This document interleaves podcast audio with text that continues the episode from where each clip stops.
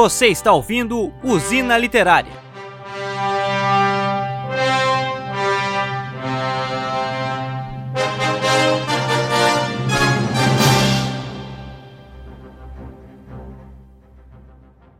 Não tem muito o que dizer sobre qual a importância do Super-Homem. O Super-Homem, ele. ele é o.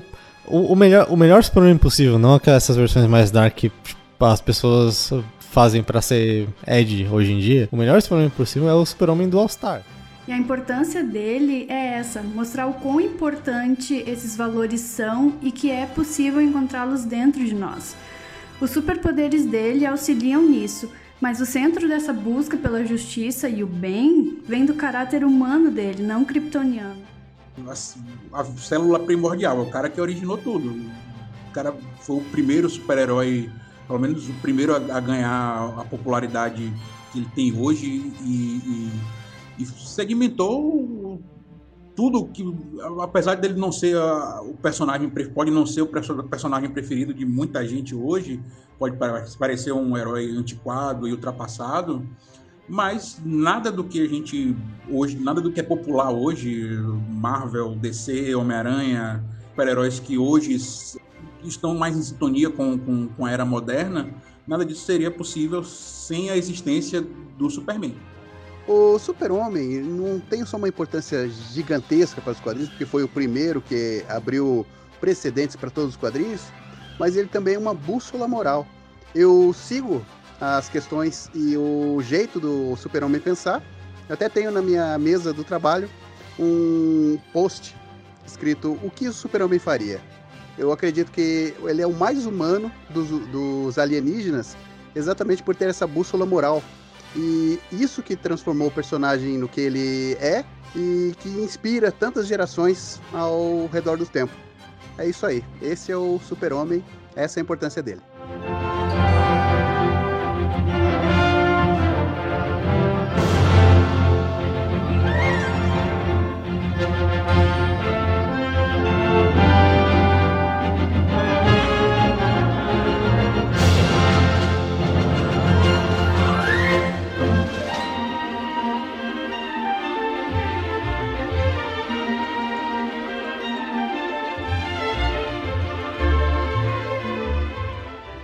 Aí, atômicos e atômicas.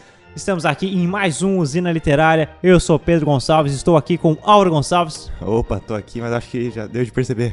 Por quê? Porque, ah, o Johnny vai cortar, então finge que não existiu um erro antes de tudo isso, tá Quem tudo vai muito cortar certo. sou eu, Johnny, edito os vídeos. Opa, O cara não conhece a produção do próprio sou muito empresa. ciente. rapaz. Eu faço minha parte e tô feliz com isso. Mas é aí, meus amigos. Hoje estamos aqui para falar de uma história que eu chorei. Uma história que eu sempre choro ao lembrar, que é a história de Joy Shuster, o artista por trás de Superman, escrito por Julian Voloj. Eu não sei se é Voloj ou Voloy. Ah, esses nomes complicados é complicado. e maravilhosamente ilustrado por Thomas Camp. Para quem não sabe, Superman foi criado por Joey Shuster e Jerry Siegel, dois, dois judeus de família bem humilde.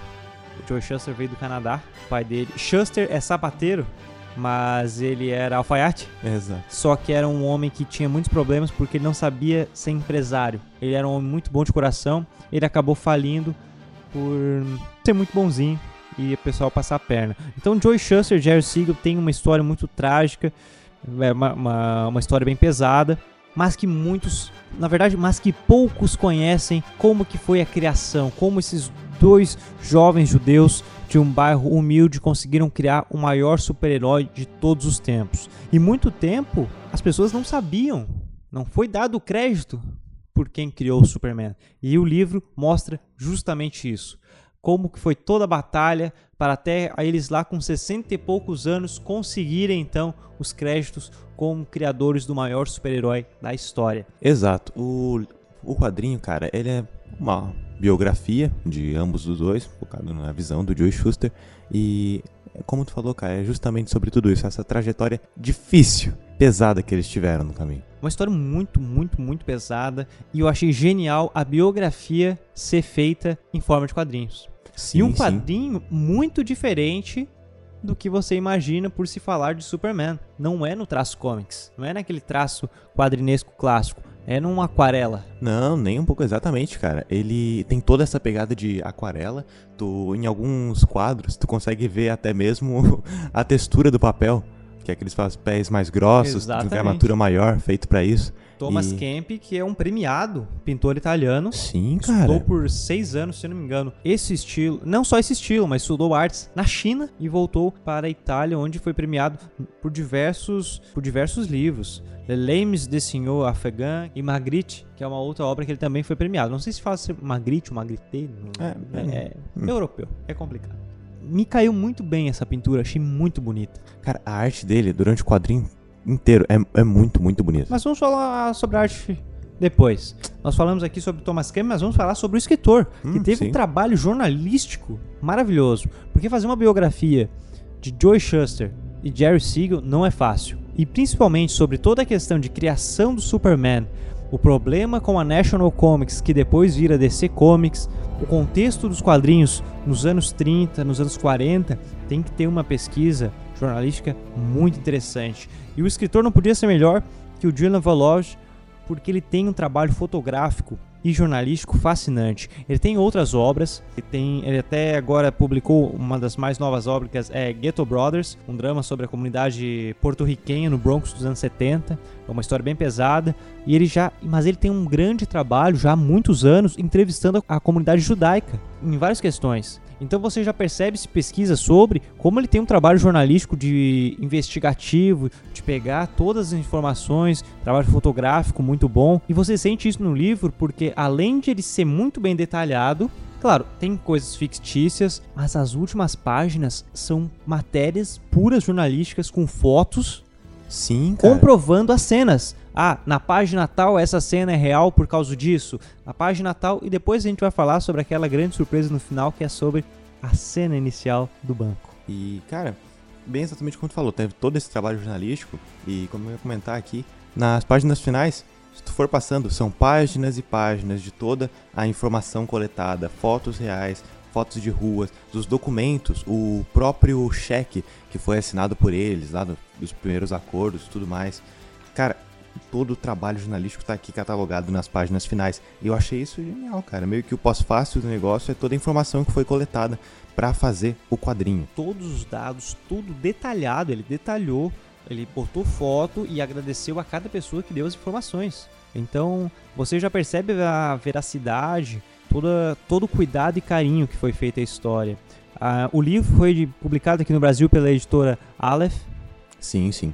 uma encadernação muito bonita e bem fiel à encadernação original, com as capas, algumas capas que não foram publicadas e outras capas internacionais, tudo lá no final. Mas é de uma importância tão grande esse livro, é justamente por isso. Conta a história de- dos dois criadores de um herói tão importante para a cultura popular, para a cultura mundial como um todo, revolucionário, porque depois da criação do Superman, os super-heróis nunca mais foram os mesmos, mudou todo o conceito de super-herói.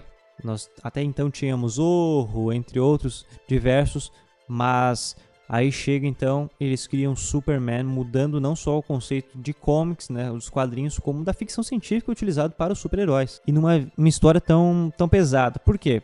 A história de Joe Shuster e Jerry Siegel é o seguinte: os dois jovens que lutaram até criar, começaram a desenhar. Jerry Siegel era o roteirista, Joe Shuster, um ótimo ilustrador. Então eles começaram a se conhecer, começaram a. Não, vamos criar histórias. Escreviam várias coisas no jornal da escola, depois conseguiam estágio, até que então criam o Superman. Eles têm uma dificuldade de vender suas obras, suas artes, então eles conseguem vender para National Comics, mas assinam um contrato nada interessante. Sim, sim. Eles bateram na porta de vários lugares tentando vender a ideia do Superman. Fracassaram completamente nisso, cara.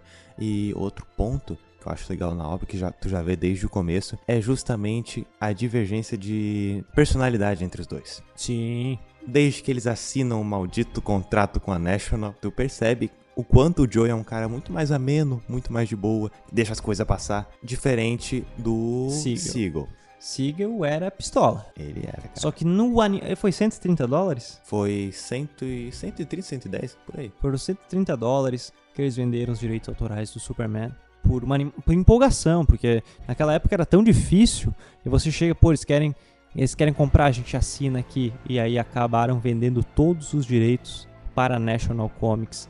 E aí, rapaz, foram de anos e anos de luta. A vida deles inteira de luta pra fazer isso. Ah, ganharam pouco, ganharam muito pouco. Teve um tempo que o Joe Shuster largou tudo, trabalhou como carteiro. E ele chegou na National para entregar a carta e o pessoal viu, meu Deus, o Joe Shuster. E ainda aquele desgraçado da National que ainda foi pra ele oferecer 100 pila como, ah não, toma aqui uma esmola e não volta mais o lugar. Ele ganhou Cara, depois é uma pesado, pensão é baixa, bem baixinha. Por muito tempo ele ganhou uma pensão da National, mas nada se. Mas nada se doía a dor do sucesso, porque eles ficaram multimilionários, né? Ficaram multimilionários, o pessoal da National, em cima do Superman, a troco das dores do Joey Shuster e do Jared. a principal é, influência do Superman é pelo fato de ser um dos primeiros super-heróis, né? Aquela coisa de quadrinhos é, policiais, é, detetives e western e várias outras coisas de mocinhas e bandidos e tudo mais. Mas a revista do Superman foi uma da, aquela Action Comics lá foi uma das primeiras a apresentar um, um super-herói, né? Alguém com poderes extraordinários e tudo mais. Uma revolução no marco não só dos quadrinhos, mas como da cultura pop como um todo. Eu creio que a criação, na verdade, ele revolucionou depois, de- depois da criação do Superman. Nenhum super-herói foi igual, toda a criação foi diferente, todos os super-heróis foram inspirados na ideia do Superman. Então eu creio que ele não revolucionou só histórias em quadrinhos, como ele revolucionou a questão de ficção científica no mundo dos super-heróis. Ele saiu da pegada punk, mas ele consegue trazer uma história muito boa, uma ideia muito interessante, tanto na questão dramática quanto na ficção científica, sempre mostrando o melhor do ser humano. Ele consegue ser o melhor humano sem ser um humano. Então creio que a questão do Superman é justamente ele não ser só super pela questão de poder, mas ele ser super pela pessoa que ele é. Ele consegue transmitir tudo que nós poderíamos ser como pessoa. Apesar de existirem inúmeros heróis e super-heróis, eu visualizo o Superman como um dos primeiros quadrinhos a termos acesso e abrir caminhos para tantos outros. Sem falar na figura serena, nos valores, nas atitudes que ele, mesmo sendo tão superior aos humanos, consegue transmitir. Então, acredito que o Superman tem esse, é, essa importância tanto no divulgar esse mundo dos quadrinhos, abrir portas, quanto também mostrar um lado muito humano. O super-herói é basicamente o deus dos super-heróis, cara. Não no sentido de poder dele, mas porque depois dele tudo foi diferente. Desde a criação dele, cara, todo o conceito de super-herói foi mudado. Todo o lance de como eles eram, antes era muito mais a pegada pulp das coisas. E depois do Superman ficou tudo diferente. Então a história é muito pesada. Ela é muito pesada e muito bem detalhada. É um livro maravilhoso de se ler, você lê rápido até, mas você não quer ler rápido, porque você quer mastigar bem, quer analisar a cena, os, os quadros, a pintura, assim como o texto, porque é, é uma, é uma carga de informação. É aquela coisa, cara. Tu pode ler rápido, mesmo que isso ainda vai te custar um bom tempinho, mas não, vale a pena ler tão rápido, cara. Não, vale é uma coisa pra se admirar. Porque a arte, cara, do- junto com toda a história ali, te dá uma imersão muito boa, cara. Muito boa mesmo. É um negócio muito legal. Não, é um livro lindo. Então você vai lendo tudo aquilo ali e eu acho aquele início fascinante. Eu acho aquele início porque o, o livro começa com, com o Joey Shuster deitado num banco de praça. Sim, sim. onde o guarda chama ele e vai chama ele pra tomar um café. Não, ó, tá, senhor, vamos lá tomar um café, já que você tá na rua. E ele fala que é o criador do Superman, o guarda não acredita. O É guarda não incrível. acredita. Tu chega assim, duvido. Aí ah, me dá um papel, uma caneta aí. E ele ilustra. E é incrível como ele fala isso numa humildade desgraçada. Tipo, ah, não, eu, eu, eu só desenhava. Quem fazia isso, coisa a gente meio que criou o Superman. Ele fala isso numa humildade assim, cara. Aí você pensa, não, isso aqui é ficção, é pra dar um drama pro início do Sim. livro, não é ficção. Aí você vai chegar lá no final que tem a parte jornalística e aquilo é um depoimento real do policial. Aquilo aconteceu, cara. Joey Shuster numa, num banco de praça, o cara tava sem dinheiro, não tinha onde dormir. O criador do Superman. É inacreditável a ideia do criador do Superman tá na rua. Então, e aí mostra todo o submundo dos quadrinhos. Como o mercado era desgraçado, não é? Mil Maravilhas, ele, nossa, trabalham com quadrinhos, são sonhadores maravilhosos. Ao contrário, cara. É um mercado desgraçado. E futuramente, depois, o Jerry Siegel consegue um trabalho na Marvel, por puro respeito que o Stan Lee tinha por ele, mas aí acabou que a divergência de ideias era, Sim, sim. era complicado. Até porque já naquela época a Marvel já tinha uma pegada bem diferente. Ah, com certeza. Ainda mais comparando com a National, no caso a DC ali no É. coisa. É. E mostra então todo um submundo dos quadrinhos, a divergência, como é que estava o mercado, como a Marvel se ergueu, como a, a DC estava comprando diversos, comprou o Capitão Marvel, que lançou logo depois do Superman, já bem baseado. Que porque os- uma época vendeu mais que o próprio Vendeu Superman. mais que o próprio Superman, porque as crianças se simpatiz... elas simpatizavam com o Billy Batson. E aí mostra todo o problema que teve depois do, do registro dos quadrinhos, da, da crítica em massa que tinha, questão da idade. O maldito selo conhecido até hoje, o Comics Code Authority. Ah, de autoridade, tá certo. Então era muito complicado. Aí depois abriram, né, a, questão, isso aí também ajudou a criar aquela questão de direitos autorais, a lei dos direitos autorais, mas já era tarde demais. E mostra como o grandíssimo filho da puta do Bob Kane Nossa, fudeu muito. Primeiramente que um dos, assim, ó, Bob Kane, pra quem não sabe, é o criador do criador Do Batman. Batman. Porque basicamente as ideias reais, quem criou, criou mesmo, é o morcegão e tal, foi o Bill Finger. Exato. O Batman, na visão do Bob Kane, ia ser uma coisa completamente diferente e até mesmo escrotinha, cara. Ia ser um negocinho feio. Tanto que tu pode ver como seria a versão dele hoje em dia.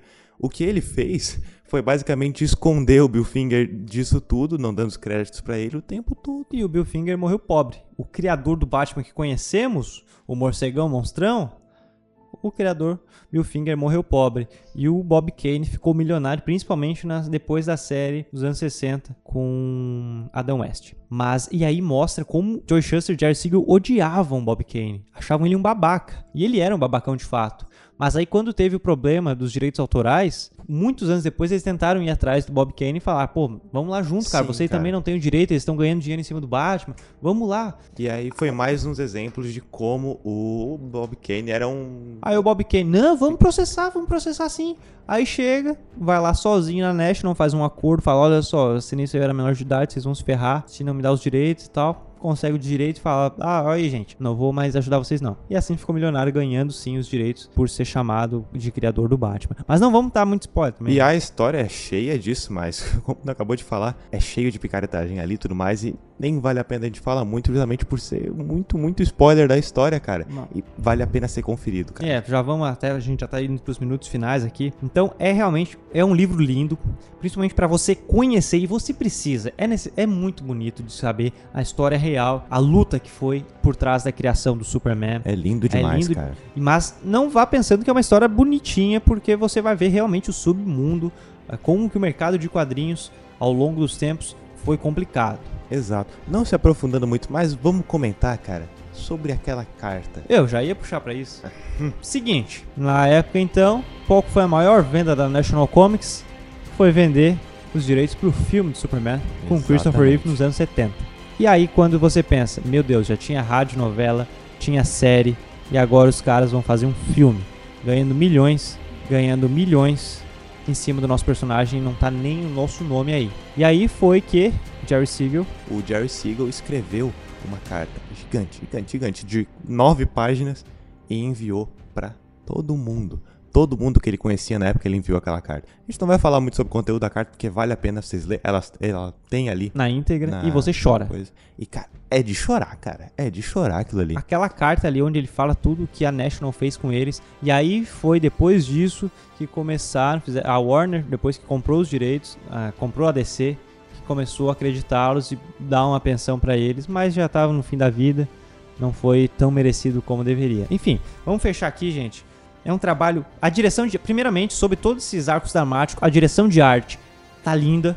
A direção de arte tá muito boa, principalmente a parte ali que mostra a traição do Bob Kane. Sim, A direção cara, de sim. arte tá linda. O Julian Vologe é um escritor fascinante, conseguiu fazer uma biografia maravilhosa. Então acho que Julian e Thomas fizeram uma combinação artística fascinante e é um livro que é necessário a leitura. Acho que se você gosta de super-heróis, se você gosta de quadrinhos, se você quer conhecer a história do universo de quadrinhos, não tem como você não conferir a vida, a luta e o trabalho fascinante de Joe Shuster e Jerry Siegel. Exatamente, cara. É uma leitura quase que obrigatória pra todo fã de quadrinhos, porque, cara, é a história basicamente quem criou o maior super-herói até hoje. Querendo ou não, é o maior super-herói até hoje. Ainda mais com todo esse tratamento que tem. É, tipo, muito, muito bom. Eu, quando lançou, fiquei ansiosíssimo para comprar esse livro. Mas é isso, acho que a gente conseguiu resumir aqui. O quadro já até se estendeu, a gente costuma ser sim, 15 sim. minutos, já tá bem mais. Mas é então é isso, meus amigos. Tá aí o nosso programa especial sobre a história de Joe Shuster, o artista por trás de Superman. É um livro fascinante, muito lindo mesmo, você se emociona. Então fica aí a dica de leitura. Pode procurar, pode se informar sobre, porque vale muito não só adquirir, mas como né, conhecer um pouco dessa obra. Mas nós vamos ficando por aqui. Muito obrigado, Álvaro Gonçalves. Fala, povinho. E até o próximo podcast. Sou Pedro Gonçalves. E nos vemos então nos próximos programas aqui do Pesco, seja no Zina Literária, seja no Pesco no Ar ou em qualquer outra produção do nosso Pesco Atômico. Eu gosto de ver o laser e o gelo. Não, ninguém solta laser, só o, ele mesmo. Bom, a importância é imensurável. É, é o maior super-herói de todos. É, a criação da dupla atingiu níveis que até hoje acarreta como o maior personagem, maior super-herói de todos os tempos. Então não, não tem nem como comparar, não tem como comparar com nenhum outro personagem, porque de repente até com o Batman é, é comparável. Mas ainda assim o Superman não, não, não se supera em nenhum, nenhum ponto. Olá, Pedro. Fala pessoal do Pêssego Podcast. Aqui é o Fernando Caruso. É, não sei se vocês vão me conhecer pela minha voz mas eu sou ator, trabalho no Zorra, na Novo Zorra, né? Não é mais Zorra Total, o Novo Zorra na, na Globo, programa reformulado. Trabalhei seis anos no Multishow, então é capaz de, se vocês é, derem um Google no meu nome, vocês me conhecerem de algum lugar. Muita gente não sabe que eu sou nerd de carteirinha, é, adoro quadrinhos, gosto muito de ler. E por isso fiquei muito feliz com esse convite aí para falar um pouco sobre a importância do Superman para mim. É, porque eu também li o livro, a história do Joe Schuster, e, e o livro foi muito impactante para mim.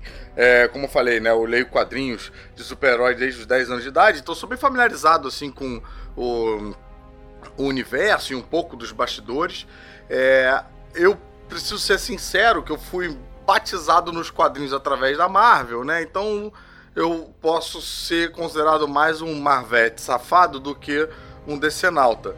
Então, assim, o Superman, ele tinha um, um, um, um, efeito muito grande em mim quando eu era criança, por causa do filme do Christopher Reeves, mas nos quadrinhos não era um personagem que eu procurava para ler, porque ele era um personagem super poderoso, era uma coisa meio distante, assim, não, ele era muito idealizado e tal.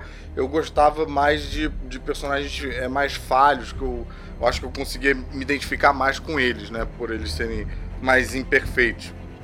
Mas o que a, a biografia do Joe Schuster me, me impressionou muito foi exatamente ver o impacto que o Superman tem para a indústria dos quadrinhos e para esse gênero, né, como um, como um todo e para o mundo, né, para a sociedade, porque é, foi a primeira revista de um super-herói, né? Antes você tinha heróis, né? Eles não tinham exatamente superpoderes, mas com esse perfil que a gente conhece hoje de, de colã, capa, é, e superpoderes e tal. É, e começou até a, a, revista própria dele começou a gerar toda uma procura por outros super-heróis. Os outros super-heróis todos foram criados a partir do, dessa demanda por mais histórias do, do, do, Superman.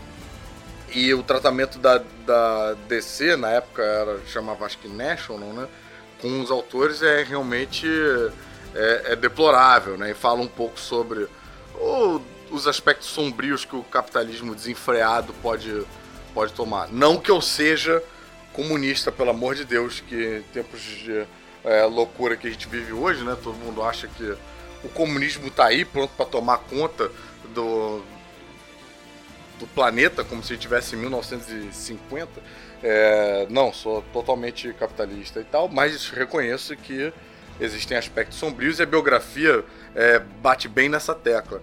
E, e depois de ler, eu comecei a olhar para o Superman com mais carinho, por ele ter sido o primeiro que abriu espaço para todos os outros virem logo atrás. Então essa é uma leitura que eu recomendo bastante. Inclusive, já resenhei ela para colocar lá no meu site. Aliás, queria aproveitar também para fazer o jabá do meu site, que eu tenho indicando sobre quadrinhos, né? Indicando, indicando quadrinhos da minha coleção. O site chama Caverna do Caruso, é cavernadocaruso.com.br. Toda quarta-feira eu tô lá fazendo uma resenha de algum quadrinho da minha coleção, um quadrinho mais obscuro, mais fora, mais fora do eixo. E também o meu canal no YouTube, que é, é, também chama Caverna do Caruso, Caverna do Caruso com o toda terça-feira tem vídeo dos três elementos com Ulisses Matos, Rafael Studat e eu falando besteira, normalmente com assuntos nerd, e o meu podcast os podcastinadores falando de filmes e séries de TV. Inclusive, a gente fez um especial é, sobre o, o, filme do Superman, né? Sobre os sei lá quantos anos que o Superman completou no ano passado. Foram 40 anos. O filme, né? Que completou, né? É, do filme do Christopher Reeves. E com a participação super especial do tradutor é, Mário Barroso, que traduziu sei lá quantas mil páginas dos quadrinhos do Superman e de vários quadrinhos que a gente leu é, na nossa terra infância até hoje. Eu, mais uma vez, fico muito lisonjeado pelo convite para participar aqui, ainda que é, dessa maneira uh, humilde e fico ansioso para a oportunidade de, estar junto com vocês aí num episódio completo, certo? A gente se vê por aí nas internets, porque esse, sem dúvida, é o ano do podcast. Ah, é! Eu preciso lembrar também que o Zorra tá com podcast também, tá, gente? Desculpa, eu sou o homem dos mil jabás. eu falo um minuto sobre o que vocês pediram e 14 sobre todos os jabás que eu tenho para fazer. Mas, mais uma vez, muito obrigado pela oportunidade aí e a gente se vê online. Abraço, galera! Em agradecimento, Marco Aurélio Lopes, Sérgio Woodcutter, Guilherme Tesch, Marizane Bogdon, Vitor Zilli, Álvaro Gonçalves, Pedro Novasco, Márcio Martins, Cíntia Novasco e Fernando Caruso. Em memória de Joey Shuster e Jerry Siegel.